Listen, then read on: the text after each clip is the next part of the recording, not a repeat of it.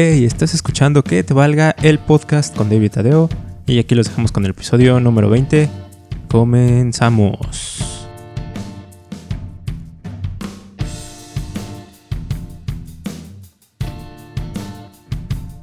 Episodio número 20, recién entrado a la universidad del episodio. ¿Por qué? Ah, Bueno, es que yo a esa edad entré a la universidad. no, yo a los 18. No, yo no, yo dije, pita, primero quiero trabajar. Y me aventé dos años, güey. Mames. Bien aprovechados, mal aprovechados. Los dos, Bien aprovechados. bien aprovechados porque, güey, trabajé, este, me iba de pedo. Ah, no, sí. Me aprovechadísimos, pero, este, ahí sí te puedo decir que ya me compraba yo mi ropa, este, Sí, pues uno ya cuando gana su dinero Sí, pues está chido. güey. pero es como te digo, cuando hay dinero no hay tiempo y cuando hay tiempo no hay dinero. Ley de la vida, Godín. Ley de la vida Godín. Pues bueno, amigos, bienvenidos a un episodio más de esto que es Que Te Valga, el podcast con David Tadeo. Un episodio más entre semana Estrenando nueva locación. Sí, güey. Es episodio 20. como modelo güey, de, de manos. de manos, güey. Ah. este, sí, nueva locación. Ya nos corrieron por no pagar la renta en la otra locación. Sí, Entonces, no. Pero este, como que está más chido el, el fondo de esta locación, güey. sí, para que ahora sí Carla diga, es que no tienes tele, cama, no. Aquí ya está la tele. ¿Para qué quería tele, güey? pues no sé, ¿no ves que ese día dijo, pues es que no tienes tele? Oye, vamos a grabar en mi casa porque ya hay tele. ¿Neta? sí. No, no me acuerdo, güey. Pues sí, no te acuerdas de haberme regalado un buen de cosas. Sí, güey, no, güey, este Pokédex está chido, güey. Yo tenía uno igual. Güey, tú me lo diste. Ah, no mames. Y lo volteas. No mames, si es el mío, Sí, ya me mío, di cuenta. Güey, no me acordaba cuando te lo di, güey. Sí, güey. Ahí tengo una cajilla con No diversas acuerdo. cosas. Cosas chidoris. ¿Cómo estás, amigo? Bien, bien, amigo. Un poco lacerado de, de la columna, güey.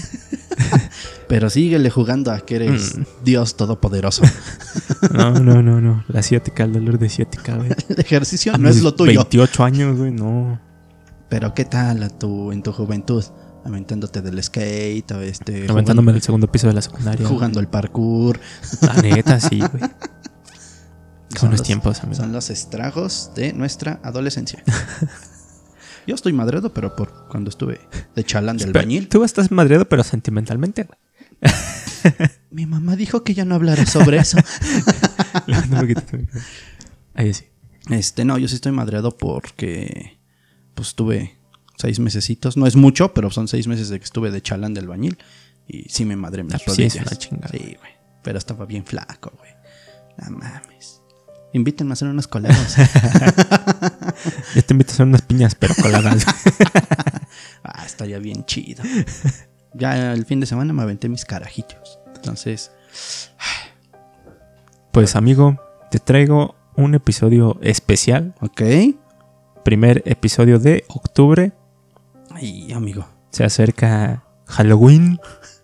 Halloween. Halloween. Halloween. Hal Halloween. Halloween. Y pues voy a estar trayendo algunos episodios así. Ah, ves, el mío también es referente a ciertas cosas, güey. Sí, pues, pues sí, hay que irnos a- al, al lado oscuro de nuevo, como siempre. Bueno, en esta ocasión sí ya podemos hablar del diablo, no hay Sí, ningún problema. está la cruz, güey. Ya si ves que se empieza a voltear de cabeza, ya. Sí, güey, ya. ya perdón, le- perdón, le perdón. cortamos, güey, ya. No, pues lado, yo ya estoy oscuro, güey. El lado Y- oscuro ya me penetró. No, El- la piel. El negro te penetró. Dije el lado oscuro. Ah. El lado del oscuro. Pues amigo, te traigo un tema acerca de la mano peluda. Uh, qué bonito programa. ¿Lo llegaste a escuchar? Sí, no. güey, un episodio completo no, pero sí. De repente, cuando me acordaba que salía la mano peluda, pues ya lo ponía. Pues sí, prácticamente era un programa, para aquellos que no sepan. Para aquellos centennials que a lo mejor no saben de qué estamos hablando. Millennials, ¿no? No, pues nosotros Los somos millennials, güey. Pero estamos más pegados a, Ah, bueno, sí. Bueno, los anterior, que anden ahorita entre los 18 Y más, y más, chicos, chicos. ¿no? Era un programa de radio donde el locutor recibía llamadas telefónicas y Juan pues, Ramón. Juan Ramón Sainz y pues bueno, le llegaban anécdotas, historias o casos 100% real, no fake, Supuestamente. de cosas este, paranormales. Sí, prácticamente era un locutor, en sí no era un experto como tal en el área, pero Era yo, pero de hace como 30 años. No, exacto. Ah, claro, sí, perfecto. Y per- luego, ¿qué perfectísima. Sí, Espérame, voy al baño. ok. pues regresamos en un momento con la llamada. Vamos a unos cortes comerciales. Y ya regresamos. Ok, ya estamos listos. Sí. pues sí, él era el locutor. Este programa salía en la noche y pues tenía ciertos casos pues, más o menos, unos, unos más buenos que otros. Te intrigaban, como que te dejaban picado en algunas Ajá. veces. O en ciertas fechas hablaban de, de un caso en específico. Por, ejem- por ejemplo, en diciembre, entre el 12 de diciembre, pues hablaban sobre aparecimientos de... ¿Aparecimientos? Aparecimientos. Apariciones. bueno, llévala, ching. Vamos a empezar. ya empezamos. Aparecimientos. Salud por los aparecimientos. Apareamientos. Apare- Yo ya no sé qué es eso. ok, por las manifestaciones, apariciones De la Virgen, de supuestamente. la Virgen de Guadalupe. Pero hay un caso en específico que marcó totalmente la mano peluda Ok. y de plano a Juan Ramón. Era muy raro, ¿no? Cuando él se quedaba también medio picado con algún caso. Sí, de hecho creo que fue de lo fue el único creo con el que se quedó picado. Este Ah, para esto también ya la- todas las grabaciones o la mayoría de las grabaciones de La mano peluda ya están en podcast, güey. ¿También? Ya están las subieron a, a- a ese formato, las pueden encontrar en Spotify. Oh, súper bien. Y está este caso en especial, que es el caso de Josué. Entonces, lo llegamos a mencionar en algún momento, en algún episodio nosotros. Sí. Pues hablemos sobre el caso de Josué. El caso de Josué marca una gran diferencia entre todos los casos del programa de la mano peluda. A mediados del 2002, mediante una transmisión normal del programa, Juan Ramón recibe una llamada de un tal Josué Velázquez, diciendo que está marcando desde California, Estados Unidos, y que es un fanático más del programa, y que lo escucha por internet, en una página donde pasaban el radio en AM. De hecho, yo antes escuchaba una estación de radio igual en internet, pero de Estados Unidos. Es algo de rock. Se llama algo la estación rock, pero pues, generalmente ciertas estaciones de radio siempre las escuchas vía internet. Yo también hubo un tiempo en el que estuve escuchando muchas estaciones eh, en iTunes, de hecho. Pues la llamada comienza como una más, como cualquiera, todo normal. Pero la voz de Josué se nota algo estresada y con miedo. De hecho, si empiezas a escuchar el, el- la grabación, Ujú. sí se escucha como que muy alterado. Comienza explicando a Juanra que ya tiene aproximadamente 5 años intentando pactar con un demonio mayor. Él, Ahí. él está intentando pactar. Ajá, Con este un demonio. Josué, Josué, Josué. Ok. como Lucifer, Satanás o Lady Gaga. Ah, esa es reptiliana, güey. Güey, es que. Es bien Bien extravagante. Así lo vamos a llamar, extravagante. Josué explica que su familia era de clase media alta, güey, pero que a sus 14 años su familia entró en una crisis económica y perdieron todo. Conforme pasó el tiempo, su situación se volvió muy precaria. Y como Josué era el hijo mayor, vivía desesperado por hallar la solución para que su familia dejara de perder, de perder, vale, dejara de padecer de pobreza. Trabajaba en varios lados, apenas ganando lo suficiente para comer. Y un día despertó con una idea para remediar todo, vender su alma al diablo.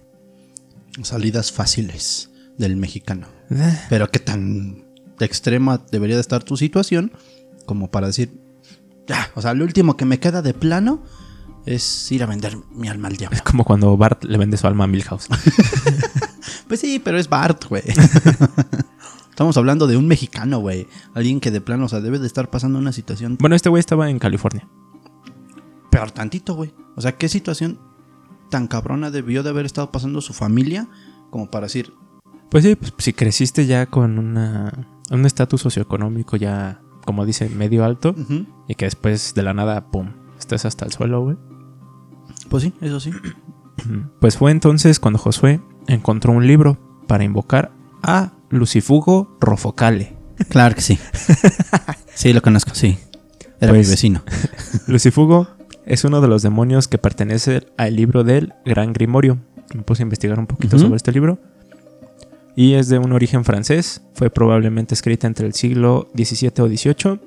Y la primera edición no lleva fecha o lugar de publicación. Se dice que hay una versión de 1522. El título completo de esta obra es El Gran Grimorio. El arte de controlar los espíritus celest- celestes, aéreos, terrestres e infernales con el verdadero secreto de hablar con los muertos, ganar a la lotería y descubrir los tesoros, etc. Ok. Entonces es el pinche título del libro. No mames. Y sí, de hecho lo pueden googlear y les va a aparecer, güey. Tesis del Hasta diablo. lo venden en Mercado Libre. No mames.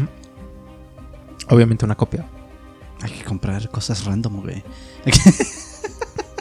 Hay, que comprar una mystery box de la Deep Web. De hecho, hay, hay muchos grimorios, güey.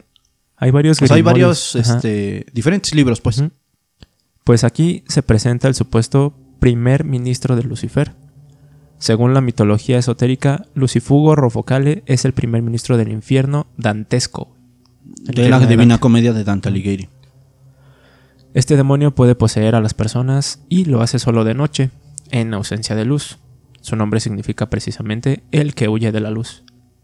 El Gran Grimorio establece que si el mago, en este caso la persona que, lo, que tiene posesión de ese libro, no puede dominar un círculo mágico y una vara de voladura, como una varita mágica, bueno, es que es un poquito más larga. Ok. Para el control de los demonios, entonces es necesario un pacto. Un pacto no puede hacerse con los tres más altos demonios, que en este caso serían Lucifer, Belcebú o Astaroth, sino solamente con uno de sus lugartenientes. Proporciona un gran conjuro para convocar a Lucifugo Rofocale, que es un espíritu reacio. No sé qué es eso. Como re fuerte, ¿no? Porque suena como de recio. Y obstinado, güey. Que, que como de recio. Pues sí, güey. Reacio, pues recio, güey, pero en- como en francés, güey. ¿Qué es esto? Racié. que puede, que debe ser forzado a aparecer con el uso de la vara voladura, güey.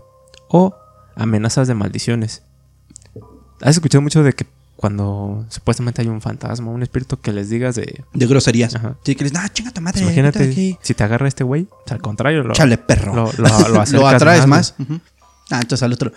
Buenas tardes, caballero distinguido de la obscuridad. Solicito amablemente que se retire de mi habitación y que no posea mi cuerpo prieto. Por favor. Parfi. Please.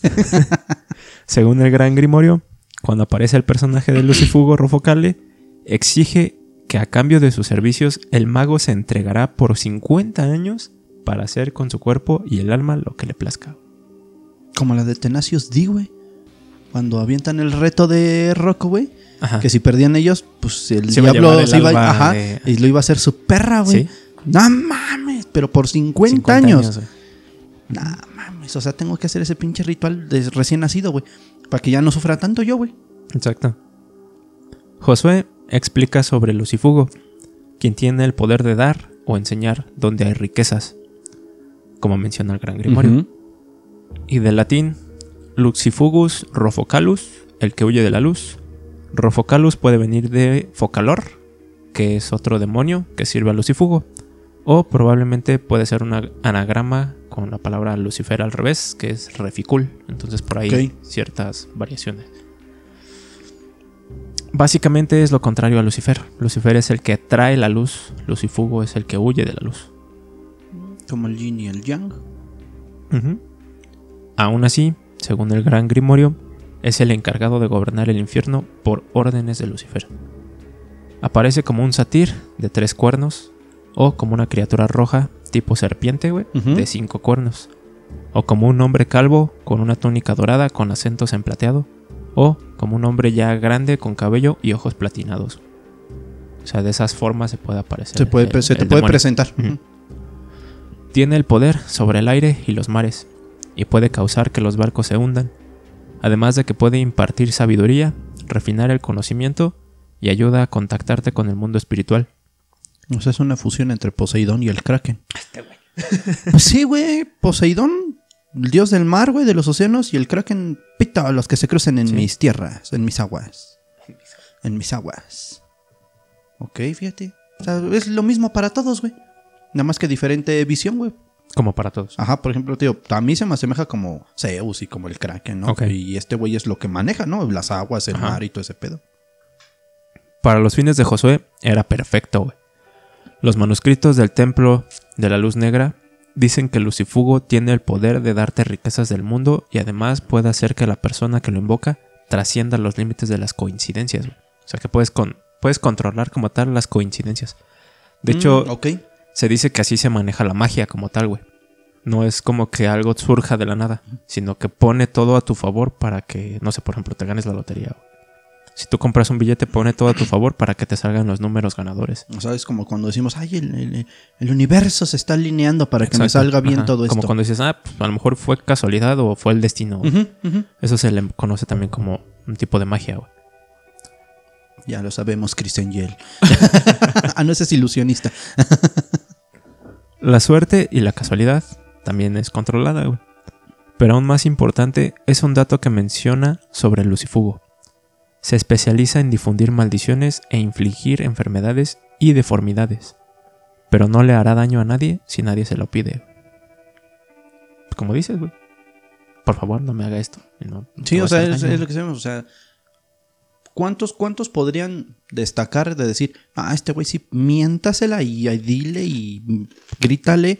Y hay otro que, amable demonio, pido su amable eh, retiro de mi santuario, ya que estoy haciendo del baño. Por favor, no me posea. Le pido amablemente que vaya con el vecino. ¡Sal, demonio, sal! Gracias, gracias, Jesús. El demonio. Hijo de tu puta madre. El demonio. Como cuando el chango le aventó la caca a la viejita, güey. que bueno, de muchas, muchas veces también el demonio se puede representar en cosas religiosas. Como cuando, no sé, ya sabes que avientan sus videos de eh, la Virgen llorando sangre, este Jesús que voltea a ver o que se movió la mano. Prácticamente para mí es algún demonio queriendo atención. Para, Para que lo es- alaben, para que lo adoren, para que digan, ah, no más Jesús, milagro. Y el demonio pita. Soy yo. Yo soy el milagro. ya soy el milagro. Pues al cabo de 11 meses, Josué consultó e investigó, consiguió unos libros de magia negra y una noche se le aparecieron en su cuarto tres sombras que le dijeron. Josué, ¿así que quieres dinero y poder? Dijo que sí, Entonces, para cerrar el trato necesitamos el alma de un ser querido. ¿cómo que un ser querido? Dijo Josué.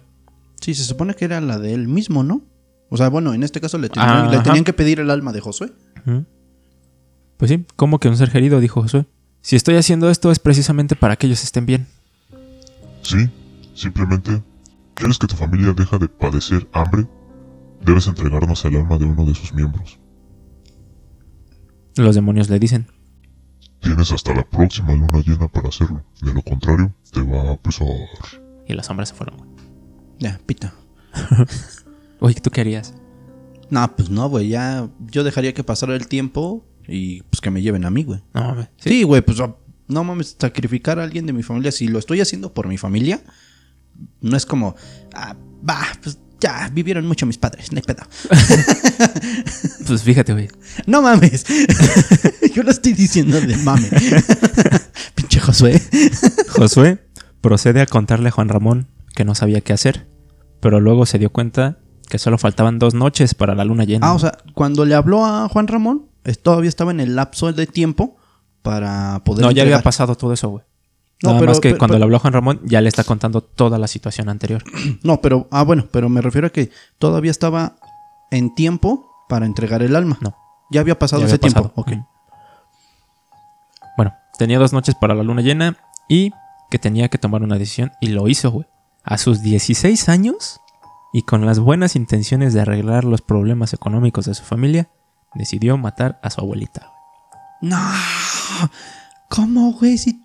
No, mames. Su decisión no fue fácil. Primero pensó, a mis hermanitos no, porque las quiero mucho. Y a mi mamá tampoco, ella me dio la vida. Ya sé, a mi abuelita. es que no Al mames. fin, ¿Qué pensó un chingo, güey? al fin, ella ya vivió. Güey, no mames, qué, Imagínate. A qué ver, huevos, güey. Firulais, no, pues apenas tiene como. Perrunos, como dos años. El Michi, no, ese güey me va a terminar matando. Mi abuelita. Güey, no mames. Y así dijo, güey, al fin ella ya vivió, güey. Y pues sí, si lo ves de una forma fría y Fría lógica, y dura, sí. El joven narró que durmió a la abuela con cloroformo y luego la asfixió. Y aquí es donde las cosas se pueden ir completamente a fake o a... Ojalá hayas puesto atención a los poderes de Lucifugo, porque si es verdad, llámenle para pagar sus deudas. Ok. Después de matar a su abuelita, dice que le quitó pedazos de piel de la espalda. Porque sería donde haría su pliego petitorio, su contrato. Su contrato. Su cartita de santa. Santanás. Imagínatelo, güey, así bien pachoncito, güey. Pero Pero dice que al día siguiente, cuando los peritos llegaron a hacer los trámites de muerte, las huellas del crimen inexplicablemente habían desaparecido, güey. Y el hecho parecía una muerte natural. O sea, todo se puso a su favor, güey. A partir de este momento, Josué dice que Lucifugo le regaló el anillo de Salomón, güey. Este mítico anillo se dice que perteneció al rey, al rey judío Salomón, el hijo menor del rey David. Este último se dice que antes de morir le transmitió sustanciales conocimientos al llamado rey sabio. Entre la secreta erudición transferida, se cuenta que tuvo que ver con demonios y los famosos genios, o. Ujú. ¿Se ha escuchado sobre los Sí, sí, sí. Son genios, pero creo que... Pero de esa era como. No, es, no es el típico de la lamparita ni de. Ajá, este, es una zona en específico. Cuenta la leyenda que el arcángel Gabriel o Miguel le mostró cómo hacer el anillo y qué símbolos poner aparte. Le dijo que con este anillo podría controlar a todos los demonios o mínimo a 72, que de hecho son los 72 que aparecen, eh, y documentó estos 72 demonios en el Grimorio de Salomón. güey. Ok. El anillo se compone por dos triángulos superpuestos, uno con un vértice hacia arriba y otro hacia abajo, formando una estrella de seis picos o conocida como la estrella de David. Junto con la palabra Agla y unos sigilios raros que tienen que ver con el nombre secreto de Dios y cosas de blancos. Dicen que con este anillo consiguió dominar el mundo de los espíritus y fueron los demonios los que le impartieron la sabiduría necesaria para construir el templo de, Jerusalén. La tradición menciona que también le dio el poder del lenguaje de los animales. Además, gracias a los demonios que podía comandar, tenía conocimientos sobre cristales, crist- crist- cristales y piedras y los misterios de la alquimia, güey. Cómo hacer transmutación de los metales, el mundo vegetal y la vida eterna. O sea, este anillo lo forjó David. Se lo dieron. Ya Supuestamente, se lo dieron forjado. Y David se lo pasó Ajá, a su hijo se- Salomón. Él, él- él lo forjó, pero como tal, supuestamente los arcángeles Los- Gabriel fueron quien, bueno, quienes les dijeron qué símbolos deberían de poner. en ese anillo. Ok. Y ya al momento de tenerlo, este se lo pasó a su hijo Ajá. Salomón. Y tenía el don de hacer milagros milagrosos, escribiendo ciertos libros al respecto, destacando el desaparecido manuscrito secreto de Salomón, que contiene hechizos, invocaciones, fórmulas y talismanes. Actualmente es el texto más buscado por los estudiosos de las artes esotéricas. Y cuando logró todo esto, encerró a los demonios que le tiraron paro, pero escribió en su libro sus sigilos y una descripción, descripción por si alguien quería invocar a uno. Y me suena mucho al Necronomicon. Pues es algo así. Ya ves que en el, el Necronomicon estaba escrito en piel, piel humana. Y pues prácticamente este anillo se vende por todas partes, güey. Como tal, son copias falsas, pero supuestamente Josué tenía el, El original. güey. Bueno, se lo entregaron. Es como la daga esta que, que le enterraron a, a Jesús. Supuestamente esta daga también tenía poderes, güey. Y que supuestamente la tuvo Hitler. Y, Napoleón. Entonces, en el tiempo que la tuvieron, fueron muy poderosos, güey. Pero al momento de que la perdieron, perdieron todo. Es algo así, este anillo también, güey. Pues también casi como el manto sagrado, ¿no? También de Jesucristo. Ujú. También, güey. Según Josué, él tenía el, el anillo original, no fake. Y empezó a recibir dinero en cuanto lo obtuvo. Lo obtuvo. Lo obtuvo. Demonios. No tenemos demasiado alcohol Ya para sé, este episodio, güey. Y en cuanto lo obtuvo, hizo el ritual, lo que le permitió continuar con sus estudios. Se abrieron todos los caminos y descubrió en su cerebro una gran facilidad para aprender. Y pues sí, güey, si te das, si te empiezas a meter más en sus entrevistas, se escucha muy lúcido lo que te dice, güey, muy seguro, o sea, sí sabes, sí tiene conocimiento de lo que está hablando. Ok. güey. Cierto día se separó de su familia para irse a vivir solo, güey. Al paso del tiempo concluyó sus estudios y obtuvo... eh, No te estás pos- no, no se están poseyendo de ti, ¿verdad? Ahorita. posesionando. y- Poseyendo, poses- posicionando. Estamos posicionando a David. Maldita sea. Obtuvo el título de biólogo, güey. Más tarde hizo el doctorado y tiempo después fundó una empresa. Cuenta que lo, que lo tenía todo, menos tranquilidad interna, y esto lo hizo a sus 20 años. Imagínate, A los 20 años ya tener doctorado, Doctorado y tu empresa. tu empresa, güey. No, pues es lo que le faltó a Sheldon Cooper. Hacer su empresa. Incluso en su nueva vida en Estados Unidos, asistió a muchos rituales satánicos en donde se encontró prominentes políticos, güey. Pero su felicidad no le duró mucho. A pesar de ser analista bacteriólogo parasitólogo, dice que no podía ser millonario porque el truco en este pacto era que si, por ejemplo, si diario ganaba 15 mil dólares, güey, en ese mismo día se los tenía que gastar, güey. Ya había escuchado anteriormente eso que así como recibías esa abundancia, en ese mismo día te tenías que Ajá. chingar todo. Sí, él se lo tenía que gastar ese mismo día, o si no, desaparecía o se pudría ese dinero. Bueno, pero no te pasaba nada, o sea, solo se podría o, se- o desaparecía. Mm, de hecho, no podía darlo ni como ayuda o limosna porque desaparecía también. Se lo tenía que gastar para él todo en un día. Entonces, a pesar de que tenía todo por parte del lado material, comenzó a perder todas sus amistades, su familia le dejó de hablar, esto por la muerte de su abuela. Cuando su familia le dejó de hablar, él comenzó a entrar en depresión. Es entonces cuando se decidió marcar al programa de la mano peluda para contar su historia y ver si le podían aconsejar algo. El mismo Juan Ramón narra que al principio la historia parecía una de cientas que le contaban al aire las personas. Pero durante la entrevista, y es algo que se puede notar en el audio, el ambiente comenzó a cambiar drásticamente. Comenzó a salir frío debajo de la mesa en el estudio. Cuenta Ja- Juanra, Juanga. Canta Juanga. Por eso se nos fue. Cuenta Juanra que la cabina se sentía varios grados más abajo de lo que estaba antes de comenzar la llamada. Juan Ramón dice que en la parte de la entrevista, Josué dice que hay un ente que se aproxima a él y se escucha en su voz el miedo como si fuera algo común para él, pero no supera ese miedo que se siente cuando esto sucede. Juanra le pregunta que qué es lo que se le está apareciendo. Y Josué describe a una mujer que flota. Y que tiene una enorme boca donde surge una lengua como de serpiente. Entonces, ¿te acuerdas que te decía que se parecía en una Como forma una serpiente. Josué dice, ahora está enfrente de mí y trae algo en la mano. Trae una cruz invertida con un ojo en el centro. Y luego dice, lo que me preocupa es que me dijeron que cuando yo viera esto me iba a morir. Y Josué en ese momento se, se suelta a llorar, güey. O sea, los demonios, bueno, los entes que lo visitaron, en ese entonces le dijeron que si veía esa cruz con un ojo, Él se ya se iba a morir. Juanra, cuando escucha todo esto, aprovechó un corte y se comunicó con un experto, güey. ok. El pastor Roberto Guaso, güey, que no sabía ni madres de lo paranormal ni el ocultismo, porque le dio a Josué los mismos consejos que te da tu tía, güey. Segura de ser un pinche güey que daba taquitos de pastor, güey. Y le decían raso. El pastor. Guaso, güey. Eso, lo mismo, güey.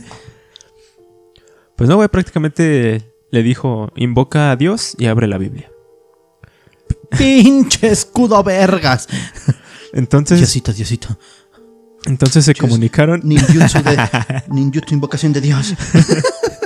Se comunicaron de nuevo con Josué para ayudarlo con el demonio. Josué comienza a decir que no puede abrir la Biblia, que está como pegada. Dice que el ente está en su cuarto, que ya lo había visitado una semana atrás, que lo había golpeado y que tenía miedo de que lo volviera a suceder. Para este punto, Josué dice que ya hay tres seres en su casa que le están pegando. Y en la grabación, cuando el pastor está diciéndole que rece, se escuchan ruidos en el fondo y se escuchan ciertas voces, güey. Se escuchan como lamentos, de hecho. El pastor le dice que prenda la radio y busque una estación cristiana con alabanzas. y que se ponga el casco de la salvación, güey. Eso me suena a un condón, güey. Sí, sí, pues sí.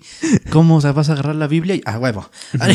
No, no, la verdad no, no sé a qué se refiere, pero así le dice, güey. Durante el exorcismo telefónico, Juanra narra que en la cabina, la hoja que leía de la Biblia, del Salmo 91, comenzó a enrollarse y desenrollarse sola, güey. Y después una laptop lanzó chispas y se apagó. El ritual fue finalizado. Le dijeron que siguiera rezando, que todo estaría bien, y finalizaron la llamada, güey. Así, chido, este, tú rézale, este, luego nos vemos. Este.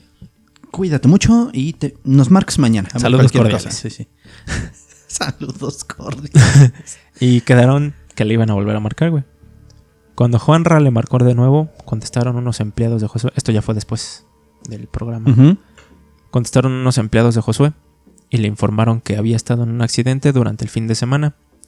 Al parecer lo habían golpeado brutalmente y le habían enterrado un crucifijo en el abdomen. Dos semanas después, Juanra logró contactar a Josué en el, es- en el hospital, quien le contó lo siguiente. Los seres que lo golpeaban mientras estaban orando con el pastor regresaron más tarde y fueron a destruir todo lo que había en su cuarto. Los focos, los floreros estallaban, tiraban los libreros y demás muebles, y las sillas y otros objetos volaban por el cuarto como si tuvieran vida propia. Finalmente, una gran sombra se plantó enfrente de él y le recriminó con furia. Te lo advertimos, hijo de puta. Ahora vas a recibir tu castigo y te vas a pudrir en los infiernos. Este poderoso demonio temo- tomó un crucifijo que algún día su abuelita se lo había regalado Ah, ok.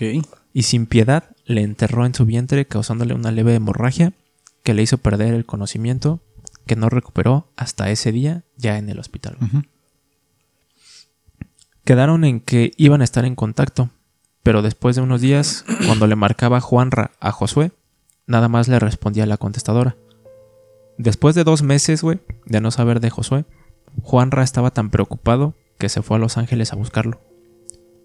Sabía la calle donde se encontraba la casa y preguntando dio con el domicilio, a pesar de que cuando preguntaba la gente le decía que no fuera, que era gente mala y que esa casa estaba embrujada. Como dijo Josué, sí tenía dinero o por lo menos eso daba a entender la casa en la que vivía, por su tamaño y la zona donde vivía. Cuando Juanra toca la puerta, narra que toqué la puerta y salió un hombre alto de tez muy blanca, muy pálido y con una mirada extraña y cargaba un gato negro. Detrás de él se distinguía una sala enorme, pero en gran desorden, y un olor como excremento. Se me quedó viendo como preguntándome qué quería. Buenos días, ¿habla español? No me respondió con palabras, solo meneó la cabeza e indicó que sí. Un escalofrío recorrió mi cuerpo.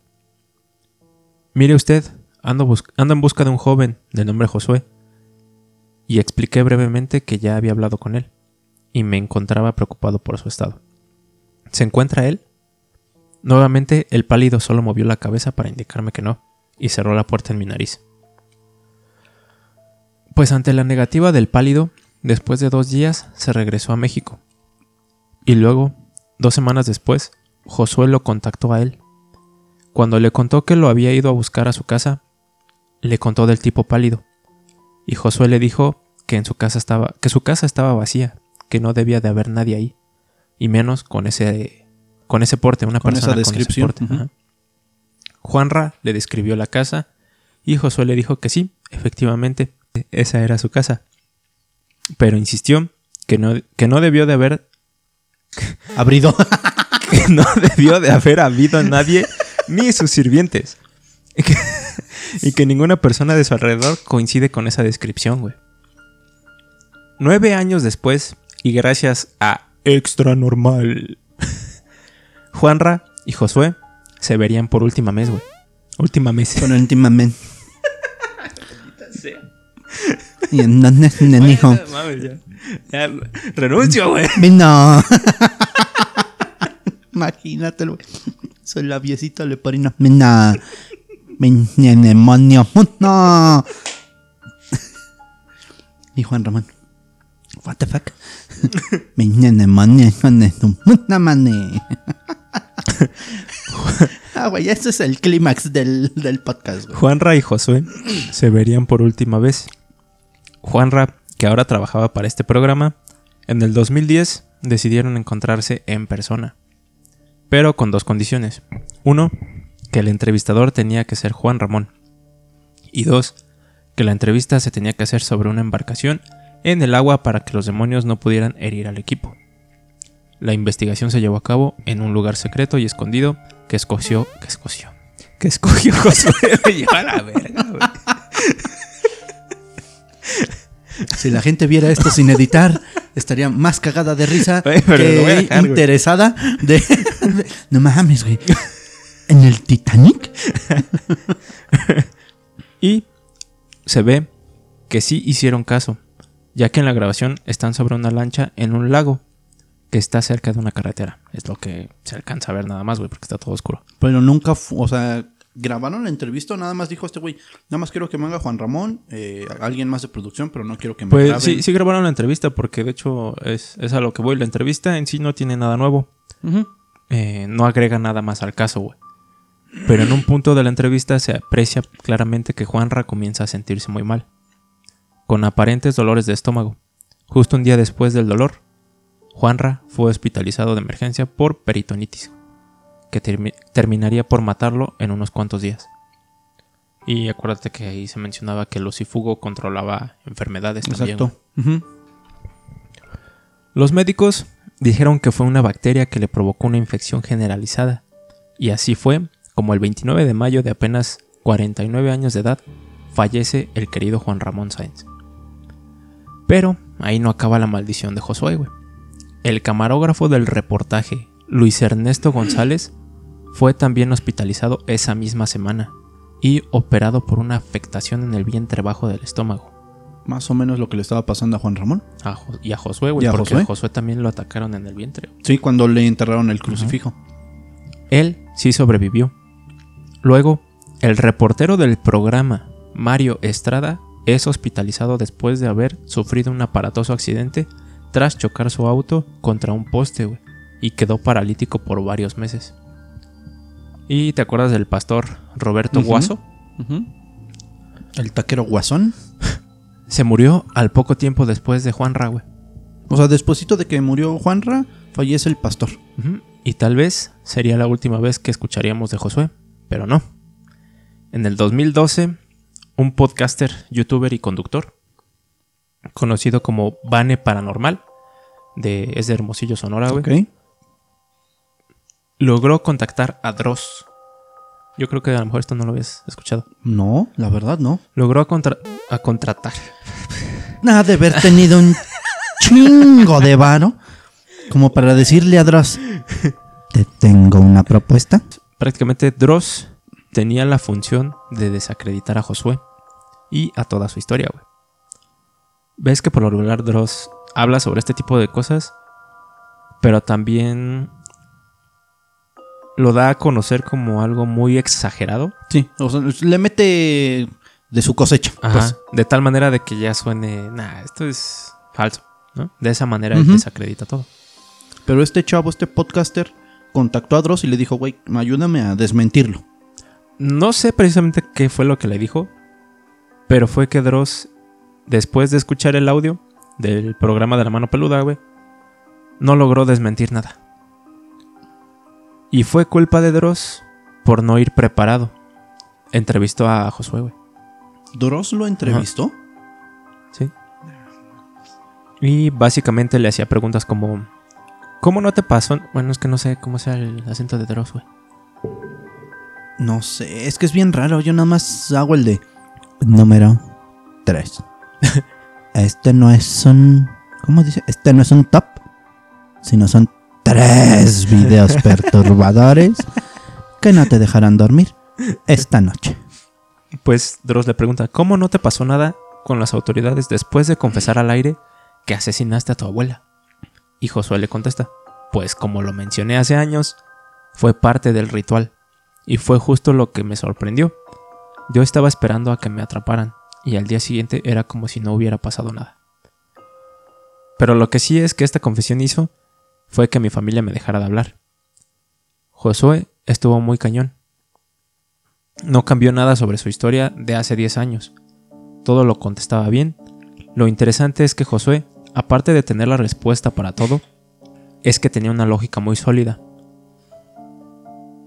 Y, además de que nunca se contradijo, el problema es que Dross intentó como llegarle por el lado lógico.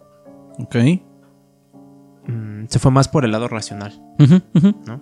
Entonces no, no se metió tanto en el, Como que en el ritual en y el todo papel eso. de- Ajá. Ah, exacto. Sí, o sea, digo, ya vamos a, a verlo por el lado lógico. A ver, qué show. Entonces lo que hace Josué es contestarle con la lógica de lo que estaba pasando. Y entonces nunca cayó en ninguna inconsistencia ni pudo derrumbar su historia. Y pues prácticamente como que Dross se traumó por, por este caso y porque no pudo hacer algo más. Porque tiene varios, tiene varios videos sobre el tema. Sobre el tema de Josué. De hecho, está un video de Dross que se llama Dross habla sobre la farsa del caso Josué. Y dice que el problema con el caso es, y así lo dice, lamentablemente el caso Josué se vio potenciado porque Juan Ramón murió. Y para colmo, para poner más leña al fuego, el pastor que acompañó a Josué en esa llamada también murió. Pero si lo anterior no fuera poco, la cerecita sobre el pastel vino porque uno de los presentadores sufrió un accidente de tránsito y quedó paralizado por varias semanas. Pero déjenme les digo que todo el mundo se muere. Y pues esto hizo como que meter más intriga sobre el caso. Después del caso hay básicamente dos teorías de lo que sucedió. La primera es que Josué armó todo un show desde el principio, tal vez con la previsión de que todo lo que tenía que hacer lo iba a hacer para hacerse famoso. Quizás sabiendo que Juanra tendría estas experiencias inexplicables que acabaría pagando de sus bolsillos los viáticos para ir a Los Ángeles, para ver cómo estaba y luego tuvo la suerte de que sucedieran las muertes y los accidentes uno tras otro después de que le hablaran para la entrevista. Y fueron casi 10 años después de lo ocurrido en La Mano Peluda a que lo llamaran de nuevo a TV Azteca. Y lo catapultaron de nuevo. Sí, le dieron su boom otra vez. Eh, lo curioso de esta teoría, aparte de que son muchas coincidencias, podría pasar, pero Juan Ramón cuenta sus vivencias personales. No es como si ellos lo hubieran inventado, pero si te das cuenta, no es como que este Josué se, ha- se haya agarrado fama, güey, y lo haya aprovechado. Sí, o sea, que haya dicho, de aquí me agarro Porque para fácil, hacer... si haces esto, güey, fácil. Como él este morro que se hizo muy famoso con Dross. Que es este un juego de realidad virtual. ¿Cómo se llama? ¿Carlos Este, Name? Carlos Name. Mm. O sea, que realmente al, al principio... O como el del otro. El del este... Dear David, Daredevil, ajá. O sea, a final de cuentas, los dos ya quedaron como farsantes. Ajá, porque empezaron como una historia real, pero ya después desmintieron que no, que era pues, como un juego. El de Daredevil nada más era como Una historia. una historia. Ajá, una historia de este güey, justamente. Pues sí, eh, si, si Josué se hubiese agarrado fama, se hubiese, yo creo que hasta metido a ser youtuber, güey. O Ajá, hubiese hecho grabar negocio, ciertas cosas, ajá. ¿No? Pero no, güey. Si nos vamos con esta teoría, Josué no tiene fotos públicas, güey. Siempre que lo entrevistan no quiere que se vea su cara. Mm, Es lo que te digo, no es youtuber y nunca lucró de esto. La segunda teoría es que todo es real, o por lo menos la gran parte, y que gracias a la manipulación de las coincidencias, gracias a Lucifugo y sus poderes, todo esto haya sucedido. La gran conspiración de todo esto y la más grande incógnita ahora es la muerte de Juanra. Asumiendo que fuera real todo el caso, Josué dice que la muerte fue, fue causada en la entrevista, güey. Bueno, de la entrevista De la entrevista. y de las malas energías. Él cree que sí tuvo algo que ver, Pero si recuerdas, Josué comentó que vio la cruz con el ojo y eso significaba que se iba a morir. Pero pues no se murió. Ajá, exactamente. Si vemos todo esto como real, podría ser posible que de alguna manera Josué hizo otro pacto cambiando su vida por la de Juan Ramón. güey. Ok. Esa es la otra teoría que muchos eh, de los escuchantes del, del- Del programa. programa y, de- y siguieron todo este caso, eh, se empezaron a preguntar, güey, ¿qué tal si este güey, pues, sabes que no me quiero morir? Eh, No quiero ya me contactó este güey, yo voy a hacer lo posible, llévate a ese güey. Yo te lo voy a traer. Y pues te digo, es una teoría que mucha gente piensa. El hecho de que él ya se iba a morir y compró tiempo y usó a Juan Ramón y dejó las coincidencias a su favor. Pero, ¿se siguió quedando con el anillo de Salomón? De hecho, sí hay fotos de él y hasta trae como un. como una piel. No sé de qué Ujú. animal sea, pero trae una piel. Trae un bastón, que es lo que te decía que a lo mejor es la varita. La, la varita de. Ajá. Ok. Entonces, y trae el, trae el anillo. El anillo de Salomón. Pero Verga, nunca, nunca, nunca, nunca sale este su cara. Sí, porque siempre pide ser, sin ser censurado. Este, Y no en precisamente censurado, sino que sale de espalda o del lado, pero no. Digo, en, ese, en, ese, en esa parte censurado de que no quiere que se vea para nada su rostro. O sea, sí lo puedes ir a entrevistar, pero. Esa teoría de que a lo mejor intercambió su vida por la de Juan Ramón, creo que suena un poquito más lógica. Tomando en cuenta que todo esto sí fue real. O, o no nada más la de Juan Ramón, todos los ¿El demás que se murieron, güey. Sí, no, y de hecho hasta la fecha he escuchado ese, ese episodio, esa grabación, güey. Y sí, te saca de onda, bien cabrón, güey. El escuchar, es que neta, escuchas a Josué y sí se escucha que sabe, que es inteligente, güey. Pero se le escucha un miedo que hasta tú te sacas Te de onda, güey. friqueas, ajá. Verga, pues. Digo, eh, no se queden picados. Pueden ir a buscar los, los episodios en Spotify. Creo que existen en Spotify.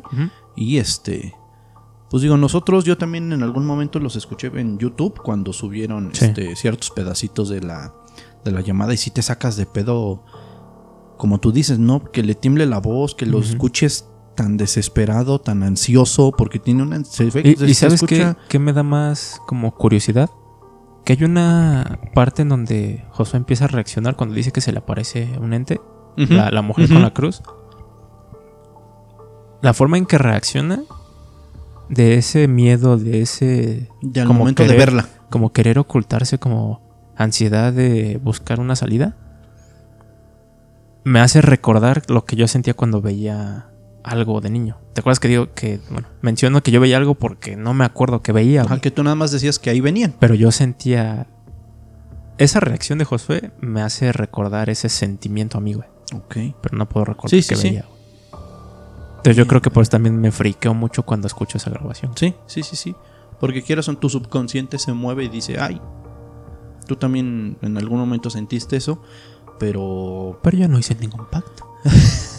conscientemente, no. Inconscientemente, quién sabe. Mi dislexia lo hizo sin querer. Dije las palabras correctas por casualidad.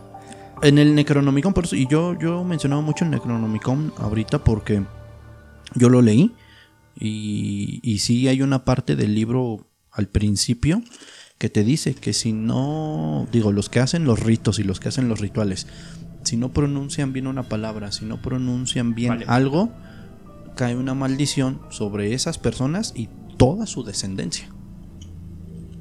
O sea, sí, sí, sí está muy cabrón. Ese libro me lo prestó un amigo, este que ya no es mi amigo, pero es un amigo. Pero es este. Porque tengo entendido que hay dos, ¿no? Uno por parte de HP Lovecraft. Ajá. Yo leí el de HP Lovecraft. Y este, Y hay otro que supuestamente que sí es el Necronomicon, el, el chido. Pero sí, de hecho, en, en el que yo leí, sí hay una parte al, al principio que dice eh, mucho cuidado al momento de querer hacer esto, porque hay, hay ritos y hay y rituales, sí, a unos bien perturbadores, porque te los especifica, esto es para matar a una persona, o para decirle el mal, o para X cosa. Y hay otros que te dicen es para la salud, para la, la abundancia, para, para muchas cosas. Y te dice, sí, cuidado al pronunciar o al hacer algún rito, porque si no lo pronuncias bien, Ya vale, verga, güey. Este. Yo no puedo hacer no, no. Este, puede caer una maldición sobre ti y toda tu descendencia. verga. Entonces sí es como, verga, güey. Pues yo nada más lo leí A, J, K. No le voy a pronunciar la palabra, porque qué tal si. A lo mejor ya estoy maldito, güey. Por eso estoy solo, güey. Hasta, güey. Pues, amigo, este fue el caso de Josué de la mano peluda. Y traigo unos datos curiosos y perturbadores. Eso. Pues ya estamos entrando en el mes. Sí, güey. Mes perturbador. Mes favorito. Sí, ya. De septiembre, septiembre en a, adela- a enero- diciembre. A enero, güey. Por el recalentado. Ah, Febrero, los tamales. Los tamales. Mayo, el día de las madres, güey. Abril, el día del niño. Pues, Edward Mordrake era un inglés con un rostro en la nuca, güey. Como Harry Potter, güey. Ajá, como Voldemort. Así, literal, así, güey. Nada más que con pelo. Ok. Según las historias que se cuentan de él, el rostro no hablaba, pero podía reír y llorar. Edward rogó que se lo removieran, ya que escuchaba susurros demoníacos en las noches. Pero como nadie se atrevió, se suicidó a los 23 años. No, no, pues que ya está cabrón, güey. Y Digo- sí está medio... Ha, ha habido, ya sabes que hay siempre imágenes de animales que nacen con dos cabezas. o De con- hecho, no sé si este caso sea parte de siameses, Ujú. pero hay un síndrome, un- unos casos muy específicos de gente que al momento de que se está formando Sí, en el vientre de, de su madre, nacen dos, son dos, Sí, son, son dos, dos fetos. Ajá. o dos, este... En 1961, Leonid Rogozov, un doctor ruso, tuvo que remover su propio apéndice debido a que era el único médico que se encontraba en un laboratorio de investigación en la Antártida. Él solito güey. se operó. Y sí, aquí está la imagen. Hay, hay otro caso, no recuerdo el nombre, pero es igual un, un médico que se fue a navegar. Está este en alta mar. Porque se está grabando el güey, está en el camarote, pinche barco se está moviendo bien culero, güey. Y él se, él se hace una operación en esta parte del antebrazo para drenar la gangrena que tenía en su brazo, güey. Pero él estaba consciente que si hacía mal un corte, iba a perforar o a romper una de las venas más importantes del cuerpo. Entonces, no más, se ve cómo se mueve él, pero al momento de hacer el corte, drena toda la gangrena, güey. O sea, Ah, se es- ve que sí es toda la gangrena, güey, y hasta él como que le hace.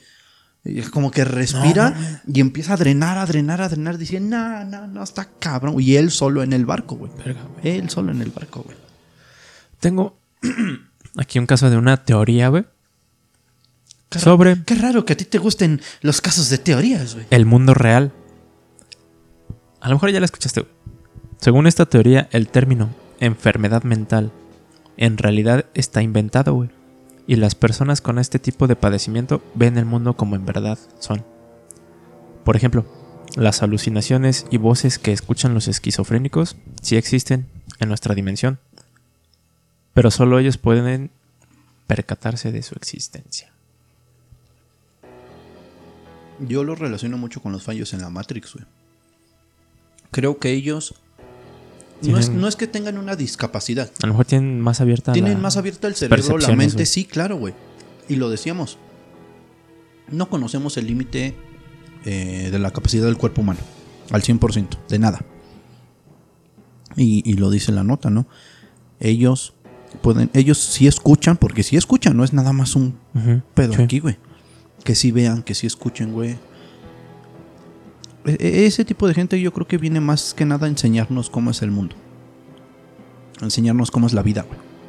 Y cuando entran en ese en esos ataques de ansiedad, de estrés, de pánico, es porque pues ellos están percibiendo algo, güey. Sí. Está, Qué cabrón. está interesante, güey, si, si la neta fuese así o si es así. Está cabrón, güey. Sí, porque para nosotros, o sea, tú y yo podemos decir, ah, estamos bien. Mentalmente. Pero pues no sabemos que a lo mejor no percatamos ciertas cosas. A lo mejor como Lucy, ¿no? Ándale. Como, ella veía, podía mover el tiempo a través de líneas, este, avanzar, detener, crear materia. Es otro pedo, güey. otro pinche pedo. ¿Sabías que cuando te quedas en blanco durante un examen o en alguna presentación al público, la culpable es una hormona llamada corticosteso... cortico... co- puta. Qué bueno que no estudiaste medicina, este, biología, química, algo por el estilo, güey.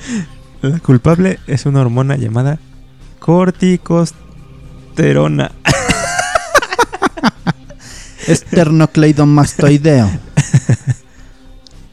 que bloquea la información hasta que el peligro pase. Ah, o sea, ¿te pone en blanco porque hay peligro? Ajá, pues tu nivel de nerviosismo, de tensión, güey, estrés. No sé si a ti te ha pasado, o a lo mejor yo soy el único pinche raro, o a lo mejor alguien que nos está escuchando, nos está viendo, si le ha pasado. ¿No se te ha olvidado respirar? No. A mí sí, güey.